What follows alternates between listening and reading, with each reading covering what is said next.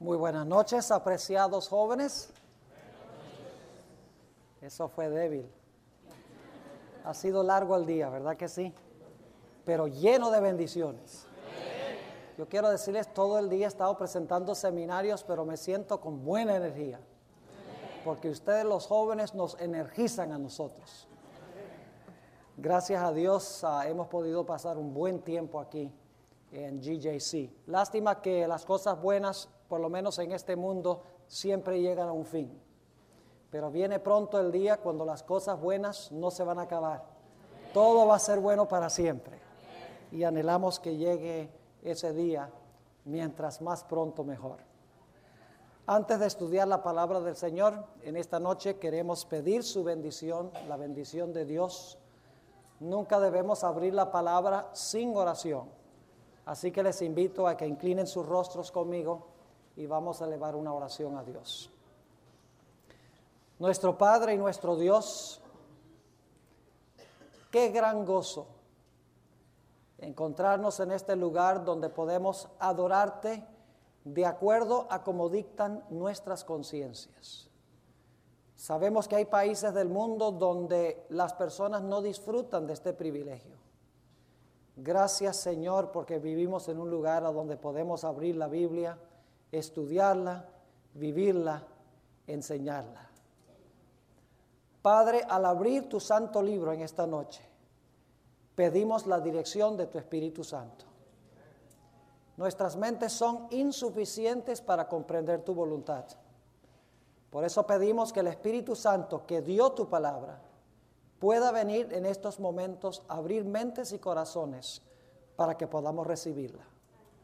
Te damos gracias, Padre, por escuchar nuestra oración, porque te lo pedimos en el precioso nombre de tu Hijo, Cristo Jesús. Amén.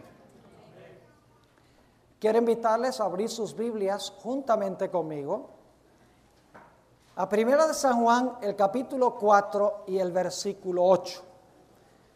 Primera de Juan, el capítulo 4 y el versículo 8. Ustedes notarán que el título del tema de esta noche es El microscopio de Dios. Cuando yo era un jovencito, tal vez de unos 6, 7 años, recuerdo que mis padres me compraron un microscopio y me encantaba tomar algunas partículas de arena, de tierra, de lo que fuera, una hoja, y colocarlo sobre el pedacito de vidrio para luego mirar a través del microscopio. Lo interesante es que a través del microscopio veía yo muchas cosas que no se veían a simple vista. Ahora es importante reconocer que el microscopio no creó esas cosas sino que sencillamente el microscopio amplificó eso para que yo, pudiera ver lo que no se puede ver a simple vista. El microscopio no inventa nada, lo que hace es amplificar lo que ya está allí para que lo que no se ve a simple vista se pueda discernir. Ahora esta noche vamos a hablar del gran microscopio de Dios. Y el gran microscopio de Dios vamos a estudiar en realidad en estos últimos días es el espíritu de profecía. Pero para entender el propósito por el cual Dios nos ha dado el espíritu de profecía, necesitamos estudiar algunas cosas preliminares para captar el contexto dentro del cual Dios da este don precioso a su iglesia. Vamos a leer primero de Juan, el capítulo 4 y el versículo 8. Dice allí, el que no ama no ha conocido a Dios, porque Dios es amor. Este es el gran principio que gobierna el universo, el amor. Sin el amor el universo se desmoronaría, se desbarataría y dejaría de existir. Pero el gran principio que unifica el universo es el principio del amor. Pero esa palabra amor es muy general. Es una palabra muy amplia. ¿qué significa amor? Hoy en día la gente le da toda clase de definiciones a la palabra amor. Así que es necesario que Dios especifique un poquito más precisamente lo que es ese gran principio del amor. Así que Dios en su palabra nos ha dado una descripción un poco más detallada de lo que es el amor y nos ha dado esa descripción en dos grandes principios. Noten Deuteronomio, el capítulo 4 y el versículo 13. Deuteronomio, el capítulo 4 y el versículo 13.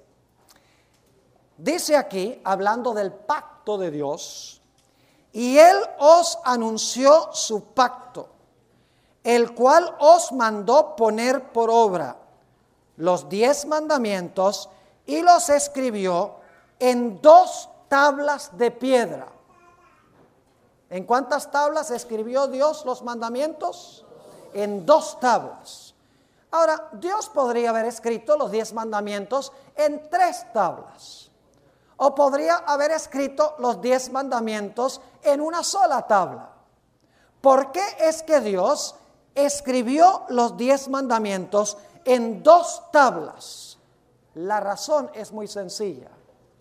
El amor, ese principio abarcante y amplio, se define más precisamente como amor que se mueve en dos direcciones. Amor para con Dios y amor para con nuestro prójimo.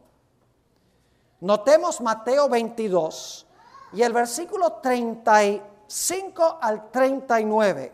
Mateo 22, 35 al 39. Aquí nos define un poco más precisamente lo que es el principio abarcante y amplio del amor. Dice allí, y uno de ellos, intérprete de la ley, preguntó por tentarle, diciendo, Maestro, ¿cuál es el gran mandamiento en la ley? Jesús le dijo, amarás al Señor tu Dios con todo tu corazón y con toda tu alma y con toda tu mente.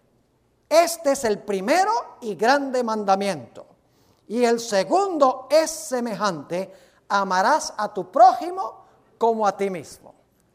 Así que ese principio abarcante, amplio del amor, se define un poco más precisamente como amor que se mueve en dos direcciones, amor a Dios y amor al prójimo. Pero nos preguntamos, ¿qué significa amar a Dios? ¿Qué significa amar al prójimo? Ahora sabemos que el gran principio se divide en dos principios más pequeños, menores, pero ¿qué es amar a Dios y qué es amar al prójimo? Dios nos hizo nuestra tarea más fácil definiendo los dos principios en diez. Es decir, Dios desmenuzó el un principio en dos principios y luego en diez principios. Y no voy a tomar el tiempo para leer esos diez principios. Se encuentran en Éxodo, el capítulo 20, que son los diez mandamientos de la ley de Dios. Y todos sabemos que la razón por la cual se escribieron los diez mandamientos en dos tablas de piedra es porque los primeros cuatro mandamientos definen lo que significa amar a Dios y los últimos seis mandamientos definen lo que significa amar a nuestro prójimo. Es decir, que Dios, el principio amplio del amor, lo desmenuza en dos principios menores y luego lo desmenuza aún más en diez principios donde define lo que significa amar a Dios y amar al prójimo. Si amamos a Dios, no vamos a tener otros dioses. Ya se define más lo que es amar a Dios. Si amamos a Dios, no vamos a tener ídolos y rebajar a Dios al nivel de la imaginación humana. Si amamos a Dios, vamos a respetar su nombre. Si amamos a Dios, vamos a querer pasar todo el día sábado con Él. Se amplía y se explica más lo que significa amar a Dios. El segundo mandamiento dice que si tú amas a tu prójimo, no lo vas a matar. Si tú amas a tus padres, los vas a respetar. Si tú amas a tu prójimo, no vas a adulterar con su esposa o con su esposo. Si tú amas a tu prójimo, no le vas a robar. Si tú amas a tu prójimo, no vas a hablar mal de él o de ella. Si tú amas a tu prójimo, no vas a codiciar lo que pertenece a tu prójimo. Se define entonces aún más detalladamente lo que es el amor. Pero todavía los diez mandamientos son principios generales. Yo pregunto, el mandamiento que dice no matarás, ¿nos dice las consecuencias de matar? ¿Nos da algún ejemplo de lo que pasa cuando una persona mata? No. Sencillamente dice no matarás. El mandamiento que dice no cometerás adulterio. Ese mandamiento es sencillamente un mandamiento, no cometerás adulterio, pero no nos describe en realidad qué es adulterio y las implicaciones y las consecuencias de cometer el adulterio. Así que Dios dice, yo tengo que especificar un poco más. Noten Mateo 22 y el versículo 40. Mateo 22 y el versículo 40. Ahora Dios amplifica aún más los diez mandamientos. Dice allí Jesús, hablando de estos dos grandes mandamientos, que se especifican más en los diez, dice lo siguiente, de estos dos mandamientos depende toda la ley y los profetas. ¿A dónde se amplían los diez mandamientos? Los diez mandamientos se definen en todo el Antiguo Testamento y por ende también en el Nuevo. Es decir, la Biblia es un comentario sobre los diez mandamientos. Yo pregunto, ¿creen ustedes que la historia del adulterio y el asesinato que cometió David nos, ayuda a entender un poco mejor el mandamiento no cometerás adulterio y no matarás? Y las consecuencias que se realizan como resultado de quebrantar esos mandamientos? Claro que sí. Es decir, que la Biblia sencillamente es una exposición de lo que sucede cuando nosotros obedecemos o desobedecemos el un mandamiento que se divide en dos mandamientos, que se divide en diez mandamientos y que se expone en toda la Sagrada Escritura. Pero Dios ha querido darnos una ayuda adicional para definir lo que significa amar a Dios y lo que significa amar al prójimo. Porque hay muchas cosas contemporáneas que no se mencionan específicamente en la Biblia, solamente en la Biblia se mencionan los principios. Así que Dios ha querido darnos otra fuente de revelación, no para darnos luz adicional o para darnos eh, doctrinas adicionales, sino con el fin de desmenuzar los principios que encontramos en la Sagrada Escritura. Y ese don que Dios ha dado a la iglesia es el espíritu de profecía. La Biblia nos dice que en los últimos días Dios iba a levantar el don profético en la iglesia remanente. En Apocalipsis 12, 17, después de los 1260 años de supremacía de la iglesia romana, nos da las características del pueblo que se iba a levantar después de 1798.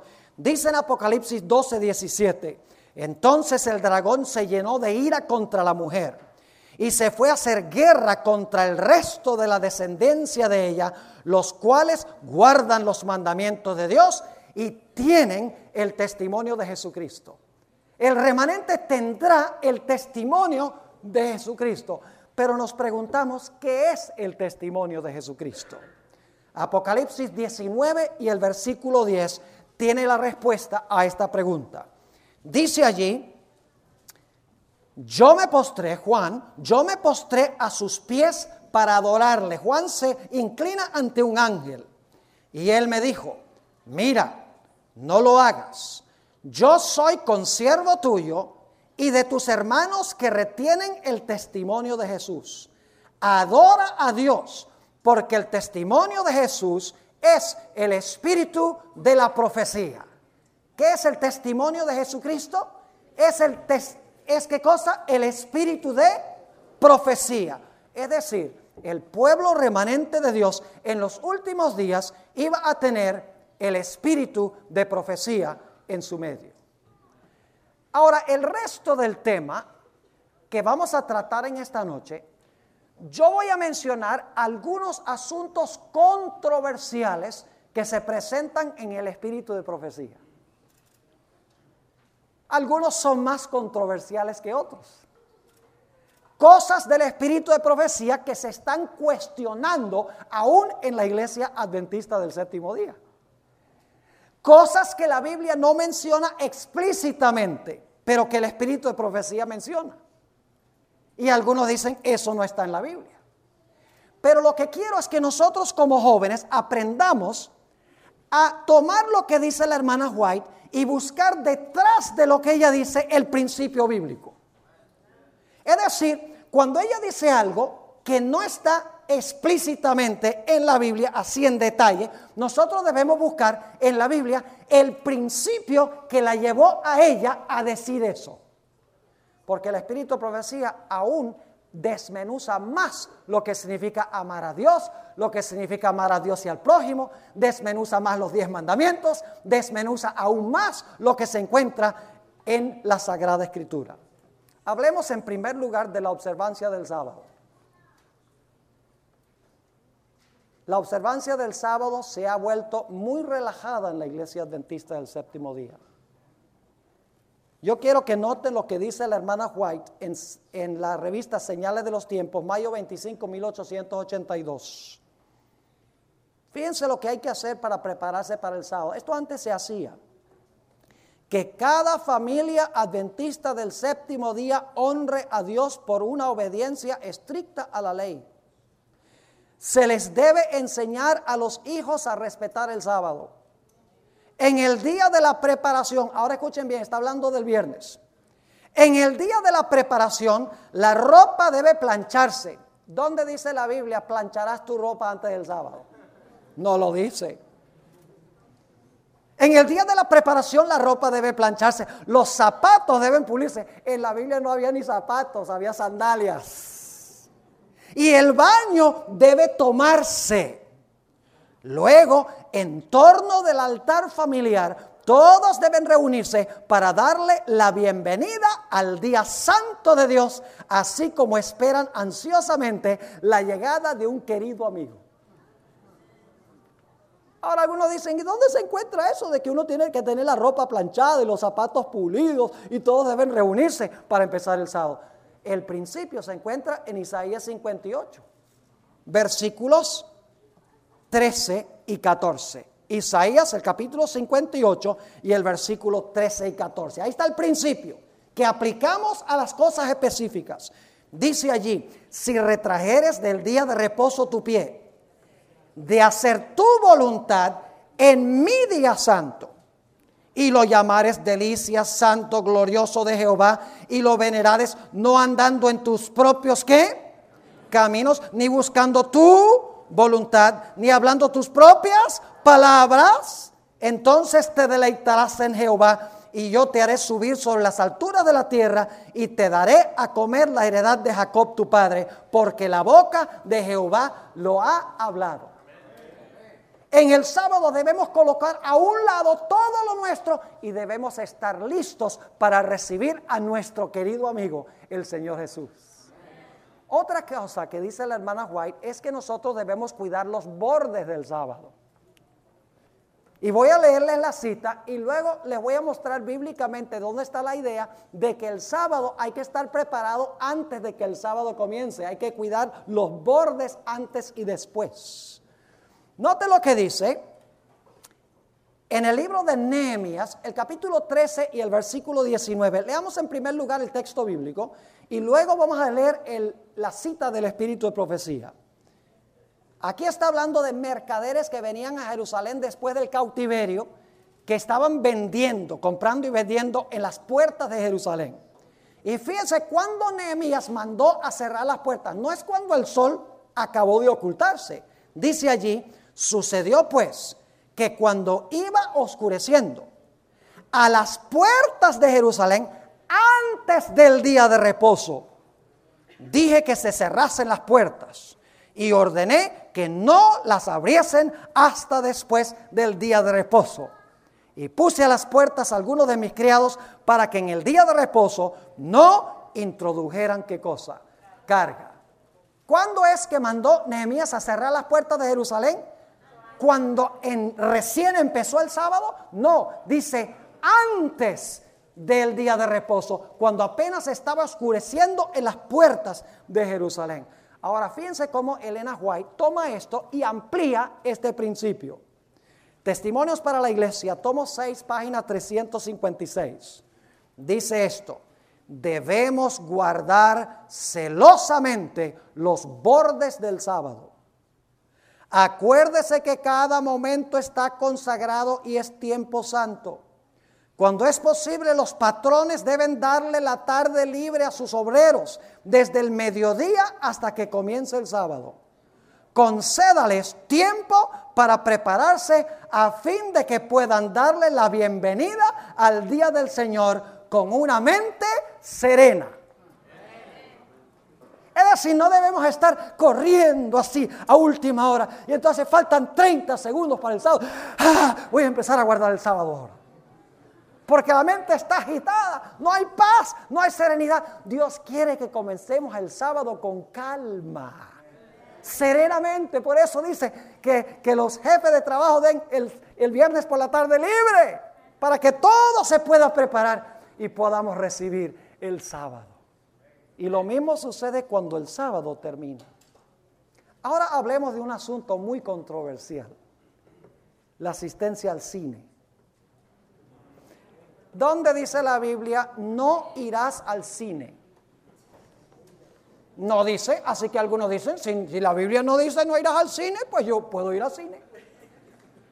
Pero la hermana White desmenuza y amplía algunos principios bíblicos. ¿Cuáles son esos principios? Vamos a leer algunos.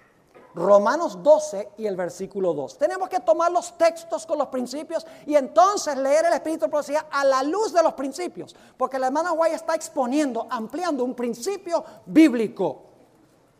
Dice en Romanos 12 y el versículo 2, no os conforméis a este siglo, sino transformaos por medio de la renovación de vuestro entendimiento. Una mejor traducción sería por medio de la renovación de nuestra qué? Mente, para que comprobéis cuál sea la buena voluntad de Dios, agradable y perfecta.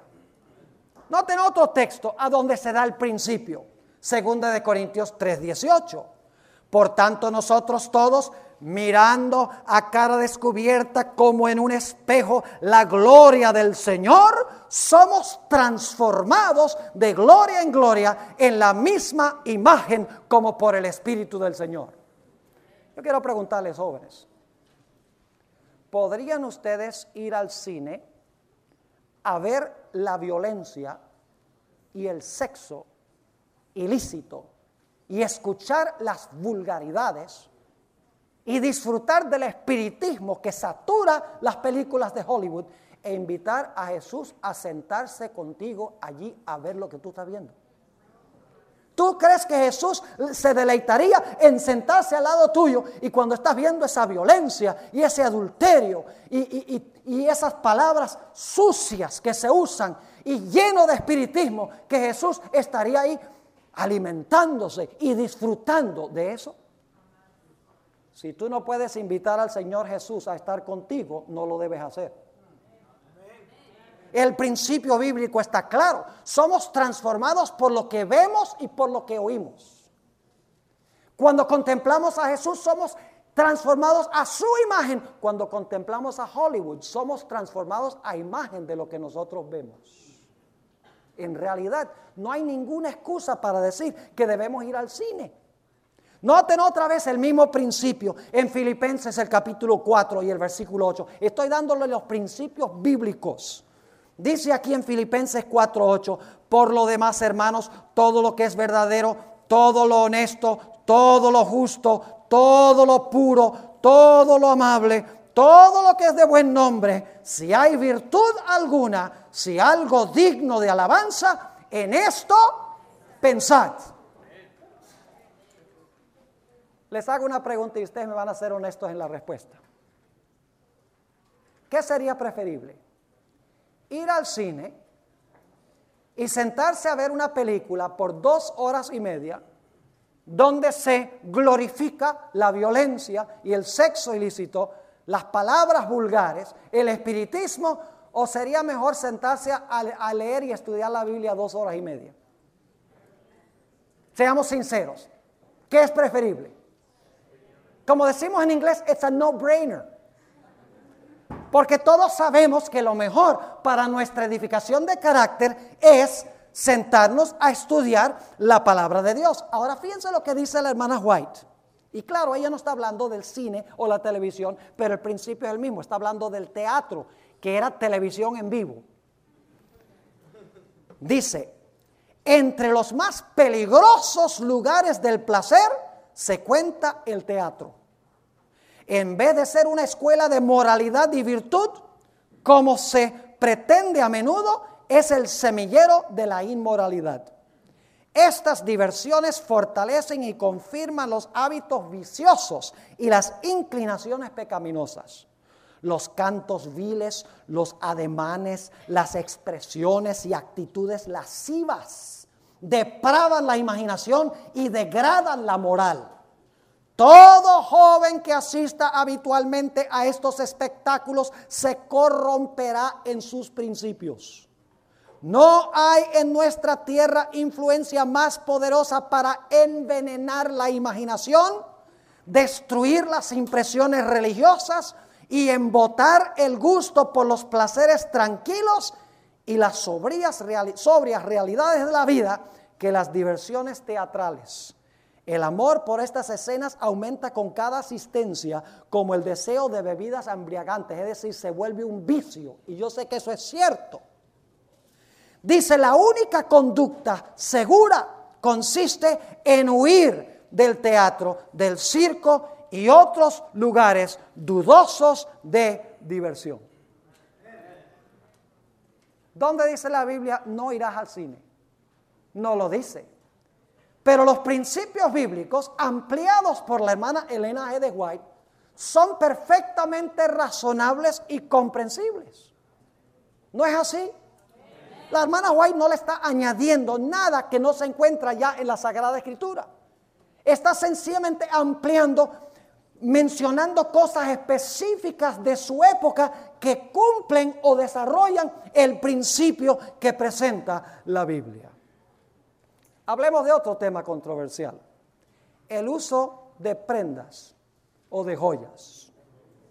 Se ha vuelto común en la iglesia adventista ahora usar prendas y usar joyas a pesar de que la Biblia es absolutamente clara. Noten primero de Timoteo el capítulo 2 y el versículo 9 y 10.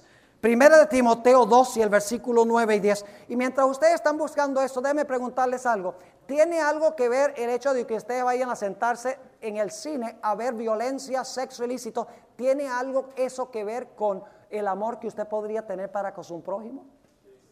¿Le ayuda a amar más a su prójimo? No hace que usted sea más violento, más lascivo, que tenga menos respeto por su prójimo y que también ame menos a Dios. Es decir, amplía el principio del amor. Ahora, note lo que dice 1 Timoteo 2, 9 y 10. Asimismo, que las mujeres se atavíen de ropa decorosa. Y yo diría, si Pablo viviera hoy, estaría hablando de los hombres también. Con pudor y modestia no con peinado ostentoso, ni oro, ni perlas, ni vestidos costosos, sino con buenas obras, como corresponde a mujeres que profesan piedad. Está clarito en la Biblia, contante y sonante. Primera de Pedro, el capítulo 3 y el versículo 3 y 4. Primera de Pedro 3, 3 y 4. Dice el apóstol Pedro, el otro gran pilar de la iglesia primitiva, vuestro atavío no sea el externo, de peinados ostentosos, de adornos de oro o de vestidos lujosos, sino el interno, el del corazón en el incorruptible ornato o adorno de un espíritu afable y apacible que es de grande estima delante de Dios. Seamos honestos. El propósito por el cual se usan las joyas es para atraer atención a uno. La razón por la cual usamos ciertas clases de vestidos, la, razón por la cual usamos ciertos atavíos es porque queremos atraer atención a quién? A nosotros, seamos honestos. Queremos que nos miren a nosotros. Pero todo el propósito de la vida no es que la gente nos mire a nosotros, sino que la gente mire a Jesús a través de nosotros. El Señor Jesucristo dijo que vuestra luz alumbre. Pero nosotros no tenemos luz original, nosotros somos lunas y Jesús es el sol. Jesús brilla sobre nosotros y luego la gente ve la luz de la luna, dice, ay, qué lindo está el sol. Ahora fíjense lo que dice la sierva del Señor. Está hablando de un evangelista que salía a predicar el mensaje adventista, se llamaba el pastor Simpson. Dice, el pastor Simpson explica las profecías usando cuadros ilustrativos que demuestran que el fin de todas las cosas está a las puertas. al igual que en 1844, familias enteras se han colocado en el lado del Señor, en obediencia a su ley. Ahora fíjense, cuando la gente decide, ¿qué sucedió? Joyas que han costado muchos centenares de dólares han sido entregados al pastor Simpson para que él las venda y use el dinero para la causa. No hay un espíritu de excitación en este movimiento. No lo acompaña el fanatismo. La verdad se aferra de los corazones y los hombres y las mujeres entregan sus anillos y brazaletes, aun cuando no se haya hecho ningún llamado para que se despojen de sus ídolos. La obra es seria y serena. La gente se quita las joyas por su libre voluntad y las traen al pastor Simpson como un despojamiento de sus ídolos. Fíjese que la razón por la cual se quitaban sus joyas era para que el pastor Simpson las pudiera vender por amor a presentar el mensaje al prójimo. Nuevamente, la idea de Elena White es amor al prójimo. En otra cita, la hermana White dice en el comentario bíblico adventista, sobre Primera de Samuel el capítulo 7 es este comentario. Fíjense lo que dice. Hay muchos que tienen el corazón endurecido, de tal manera que la prosperidad, que en la prosperidad se olvidan de Dios y las necesidades de sus prójimos. Fíjense cuál es la pasión de la hermana White.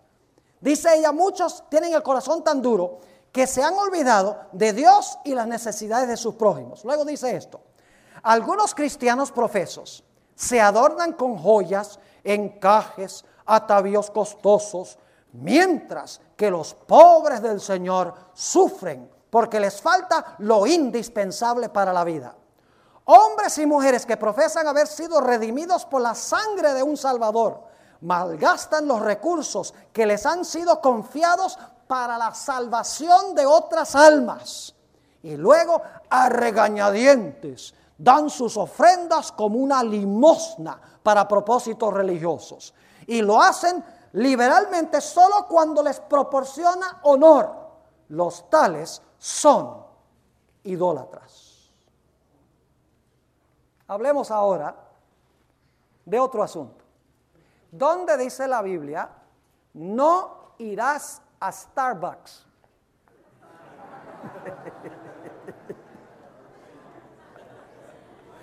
Ustedes tienen la chispa atrasada, definitivamente.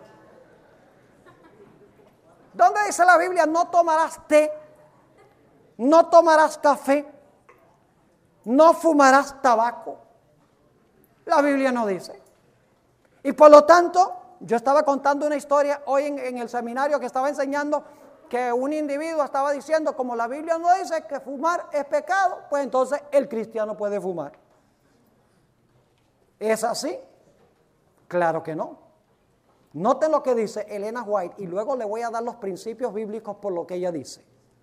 Esto se encuentra en el libro El Evangelismo, páginas 196 y 197. Dice ella, Dios ha escrito su ley en todo nervio y músculo, en toda fibra y función del cuerpo humano.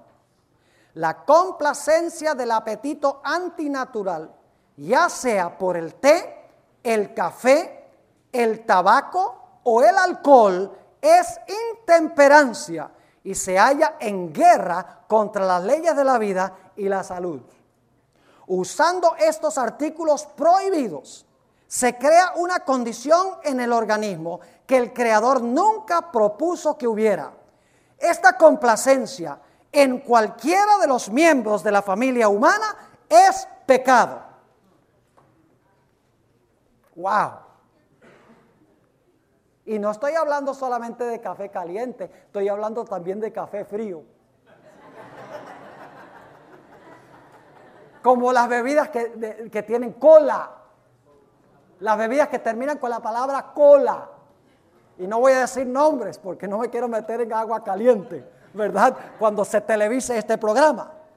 Ahora yo pregunto, ¿la Biblia tiene principios claros que respaldan lo que dice el Espíritu de profecía?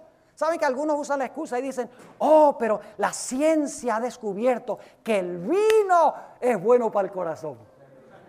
Que el vino baja el colesterol. Pero ¿saben lo que no le dicen? Que el jugo de uva hace lo mismo. Porque el jugo de uva es un antioxidante. Es decir, el jugo de uva sin fermentar hace lo mismo, pero lo que pasa es que quieren vender un montón de vino alcohólico porque Welches no le sacan nada de plata.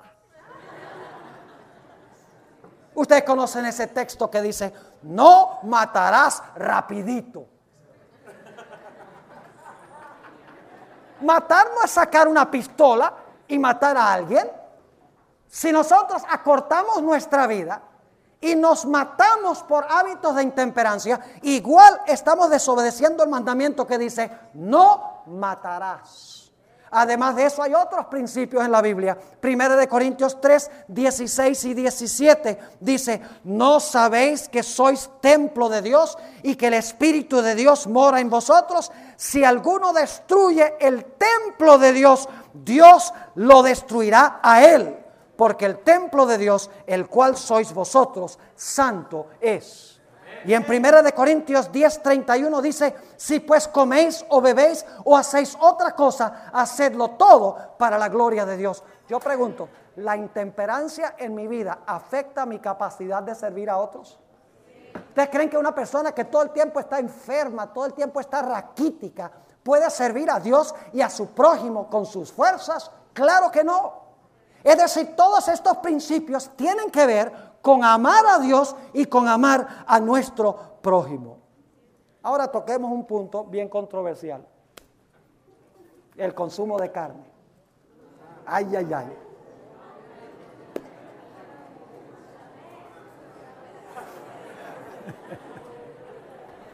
No, sigamos otra vez al siguiente punto. ok, entonces yo sabía que ustedes querían que hablara de esto. ¿Sabe lo que dicen algunos? Dicen, la Biblia dice que nosotros podemos comer carnes limpias. Escuchen bien el argumento, parece muy persuasivo, muy convincente. La Biblia dice que nosotros podemos comer carne de res. La Biblia dice que nosotros podemos comer pollo. La Biblia dice que podemos comer ciertas clases de pescado. Y entonces lo que dicen es, cuando la hermana White dice que debemos dejar completamente la carne, está contradiciendo la Biblia. ¿Han escuchado ese argumento? Claro que sí. ¿Cómo la hermana White dice, deje toda la carne cuando la Biblia dice que se pueden comer ciertas clases de carne? Les doy un ejemplo. Hay un río en una ciudad donde yo viví, que no voy a mencionar el río, porque el río es la cloaca de esa ciudad. ¿Sabe lo que es la cloaca, verdad? The sewer de la ciudad. ¿Saben algo interesante? Yo he visto fotos de ese río Hace 130 años se sacaron esas fotos. En ese río la gente estaba pescando y se estaban bañando. La gente de la ciudad iba para pasar el domingo allí con familia. ¿Sabe lo que se encuentra ahora en el río? El gobierno permitía en ese tiempo que pescaran y permitía el gobierno también que se bañaran en el río. ¿Saben qué encuentran cuando van allá ahora? Avisos que dicen peligro no bañarse. No se puede pescar ya porque no hay nada vivo ahí. Es tan sucio el río. Pero está prohibido bañarse en el río. Ahora yo pregunto, ¿por qué hace 130 años el gobierno permitía bañarse en el río y hoy en día no? Escuchen bien, porque las circunstancias han cambiado. ¿Ustedes creen que el gobierno debe decir, bueno, nosotros dijimos que se puede bañar la gente en el río, así que como dijimos eso, que se bañen? No. Si lo que era limpio ahora es sucio y no se puede confiar, aunque antes era limpio. ¿Ustedes creen que Dios debe decir, no, yo dije allá en Deuteronomio que podían comer carne de res y podían comer carne de pollo y aunque hoy en día esté lleno de enfermedades, pues como yo doy permiso que se la coman? ¿Me están entendiendo? El consejo que da Dios a través del Espíritu es porque las circunstancias de la carne han cambiado. Ya lo que antes se podía consumir que era limpio, hoy en día ni siquiera lo limpio se puede comer. Dice la sierva de Dios en el Ministerio de Curación, página 241, dice, la carne nunca fue el mejor alimento. Pero su uso es hoy día doblemente inconveniente ya que el número de los casos de enfermedad aumenta cada vez más entre los animales. Por ejemplo, mad cow's disease, bird flu. Si Dios no nos está indicando de esta forma que ya no debemos comer carne, yo no sé cómo Dios puede anunciarlo más claramente. Sigue diciendo, los que comen carne y sus derivados no saben lo que ingieren Muchas veces si hubieran visto los animales vivos y conocieran la calidad de su carne, la rechazarían con repugnancia. Continuamente sucede que la gente coma carne llena de gérmenes, de tuberculosis y cáncer. Así se propagan estas enfermedades y otras también graves. Las carnes hoy en día están llenas de hormonas están llenas de preservativos, porque quieren que los animales crezcan rápido. Están llenos de enfermedades. Además de eso, no hablemos del colesterol, no hablemos de la grasa saturada, no hablemos de las purinas, las sustancias tóxicas que tiene. Dios dice a través de la hermana White, las circunstancias ahora son tales que ni siquiera las carnes limpias se deben comer. Dice la sierva de Dios en el Ministerio de Coración, página 244, ¿no es ya tiempo de que todos prescindan de consumir carne? ¿Cómo pueden seguir haciendo uso de un alimento cuyo efecto es tan pernicioso para el alma y el cuerpo de los que se esfuerzan por llevar una vida pura, refinada y santa para gozar de la compañía de los ángeles celestiales? ¿Cómo pueden quitar la vida a seres creados por Dios y consumir su carne con deleite? Vuelvan más bien al alimento sano y delicioso que fue dado al hombre en el principio. Y tengan ellos mismos y enseñen a sus hijos a tener misericordia de los seres irracionales que Dios creó y puso bajo su dominio. ¿Suena muy descabellado eso? Para mí no. Ahora yo quiero terminar dándoles un último ejemplo. Y este es muy solemne. Debatí mucho si discutir este asunto aquí o no, porque se está grabando este tema para presentar por televisión, pero decidí de todas maneras presentarlo. Estoy hablando específicamente de un vicio terrible que se llama la masturbación. La hermana White no lo llama así. La hermana White lo llama el autoabuso, el vicio secreto o el vicio solitario. Y tiene algunas cosas muy interesantes que decir de este vicio.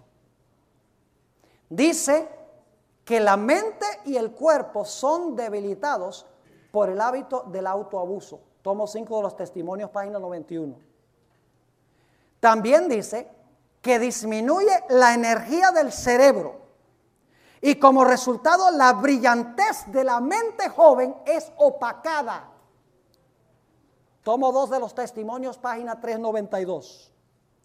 Y en una cita controversial que muchos hoy en día critican, especialmente en el Internet, la hermana White dice que si la persona continúa en esta práctica viciosa, eventualmente padecerá de idiotez o demencia. Y muchos dicen, eso es, un, eso es descabellado, que la masturbación continuada pueda producir idiotez o demencia, que pueda afectar la mente de esa forma. Pues fíjense, nosotros los adventistas somos expertos en esperar que la ciencia médica diga que es así. A veces cuando no estamos seguros, por ejemplo, cuando la ciencia médica en los años 40, 1940, ¿saben ustedes que la Sociedad Médica Americana en la década de los 40 dice no hay ninguna evidencia de que el cigarrillo produzca cáncer del pulmón? La, la Sociedad Médica Americana, es más, en los tiempos de la hermana White los médicos recetaban unos buenos cigarros de tabaco para la congestión pulmonar.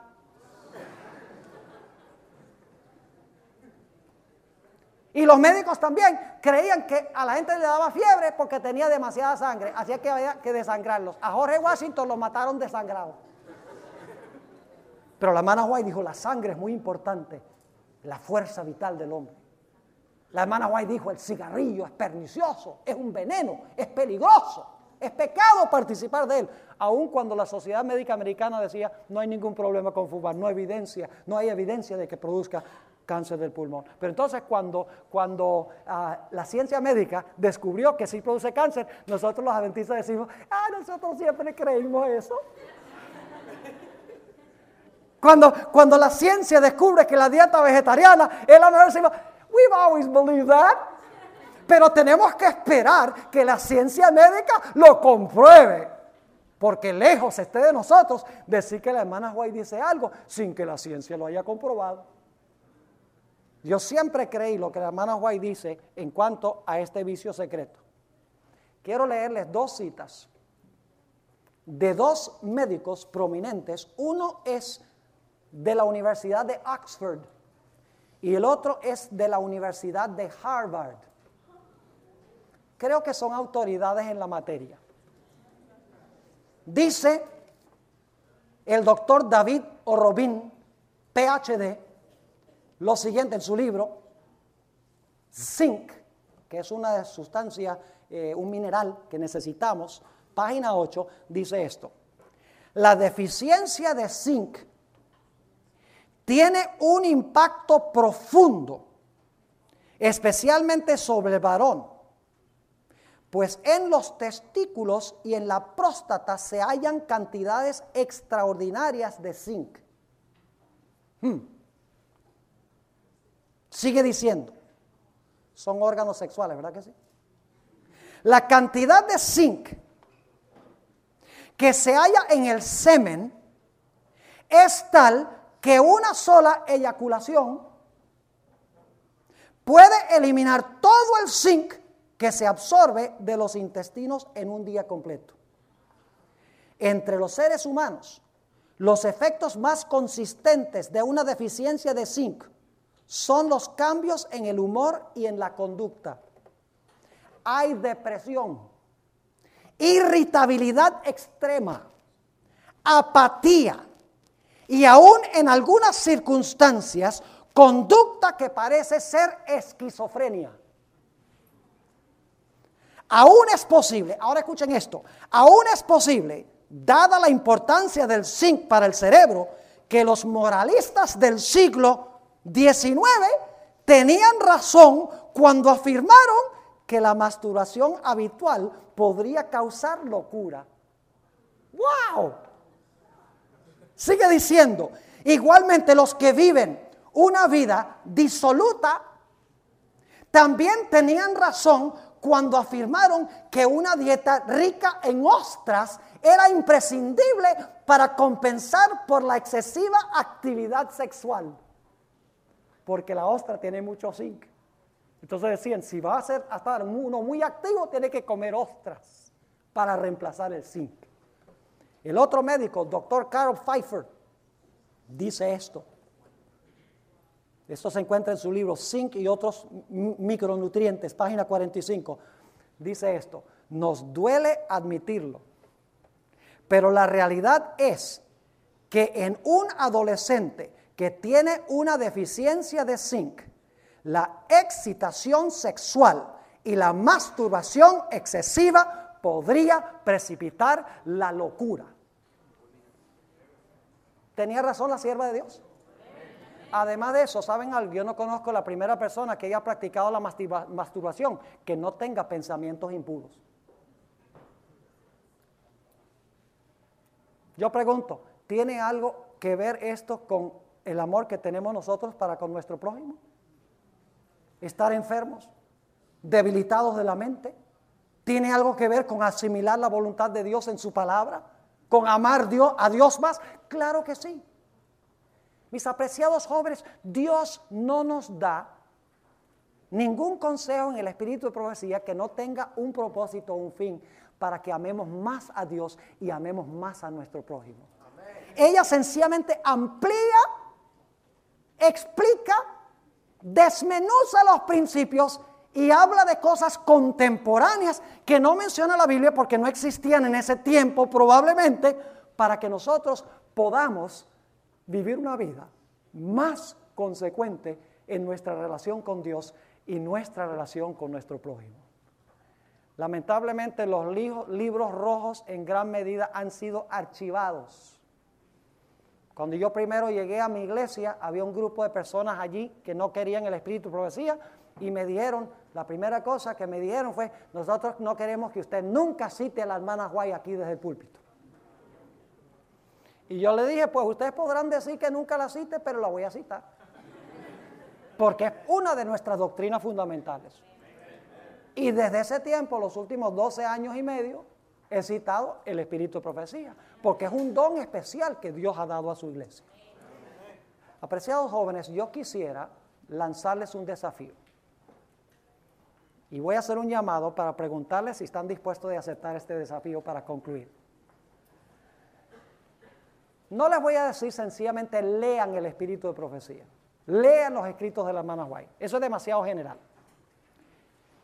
Quiero que ustedes esta noche decían, no estoy diciendo que quiero que prometan.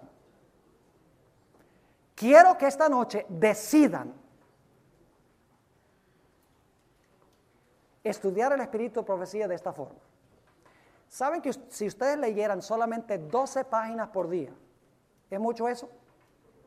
Si leyeran 12 páginas por día, en un año, ustedes podrían leer los cinco libros de la serie del conflicto. Patriarcas y profetas, profetas y reyes, deseados de todas las gentes, hechos de los apóstoles y el conflicto de los siglos.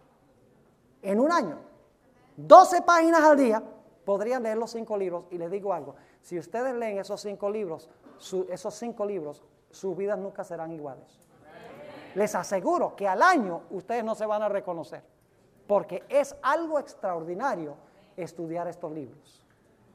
Yo quiero preguntar en esta noche, ¿cuántos jóvenes, y fíjense que no le estoy mandando a prometer, porque si prometen y rompen la promesa se sienten mal, estoy animándoles a que se decidan, porque una decisión se puede cambiar. Por eso cuando, cuando tenemos el plan de cinco días para dejar de fumar, no le decimos a la gente, prometan nunca fumar les, enseñamos a decir, he decidido dejar de fumar. Y si por alguna razón deciden fumar, no rompieron una promesa, sino una decisión. Y se puede reafirmar la decisión. Yo quiero preguntar en esta noche, ¿cuántos quieren aceptar el desafío de leer 12 páginas al día y leer esta serie del conflicto en el año que sigue cuando lleguen a su casa? Párense, por favor, porque yo quiero tener una oración con ustedes. Gloria a Dios. Cuando lleguen a la casa, cómprense los cinco libros, si no los tienen.